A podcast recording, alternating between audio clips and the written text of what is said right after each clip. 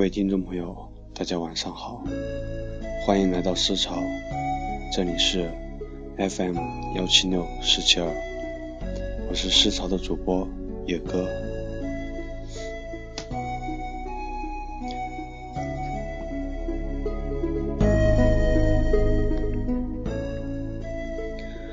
春天拾起一首一两首孩子的诗，明明饱含着温暖，可是细细品味，却又分明带着悲伤和寂寞。或许诗人本身就逃不开悲伤落寞吧？谁让他们那样细腻而敏感呢？不管他们能在心底修建多么坚固的城堡，多么美丽的花园，城市的激流涌动。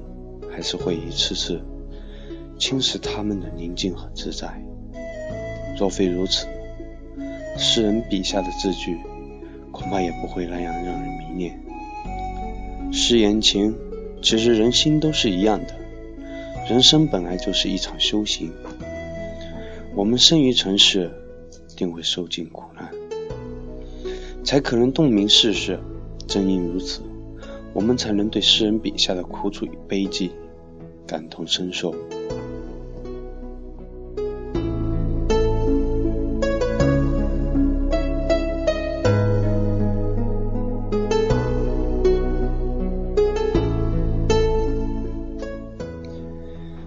今天晚上的诗歌之声，要和大家分享的是孩子的一首诗歌，来自一九八八年二月的《野鸽子》。我个人来说的话，比较喜欢这首诗歌，因为我的笔名就是从这首诗歌当中而来。今天晚上给大家分享呢，也希望大家喜欢。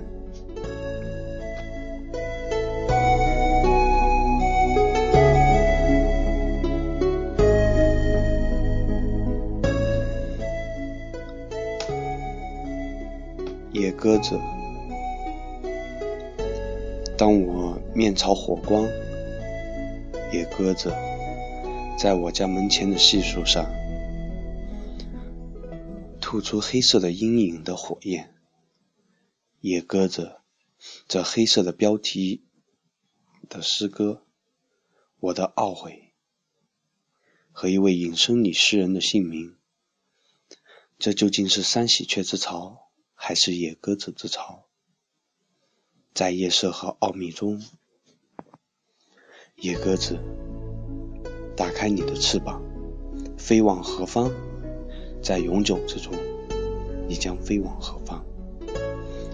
野鸽子是我的姓名，黑夜颜色的奥秘之鸟，我们相逢于一场大火。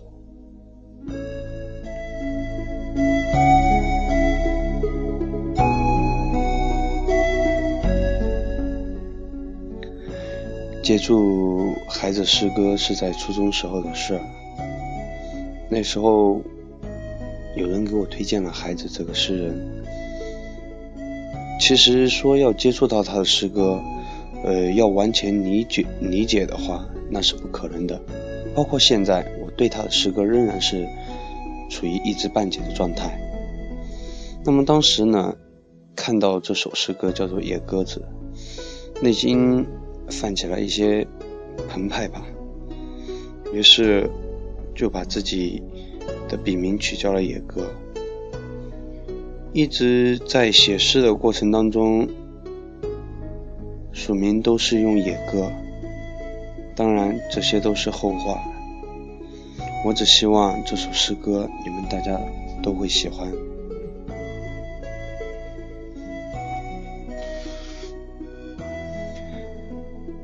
今天的诗歌之声就到这里，感谢您的收听。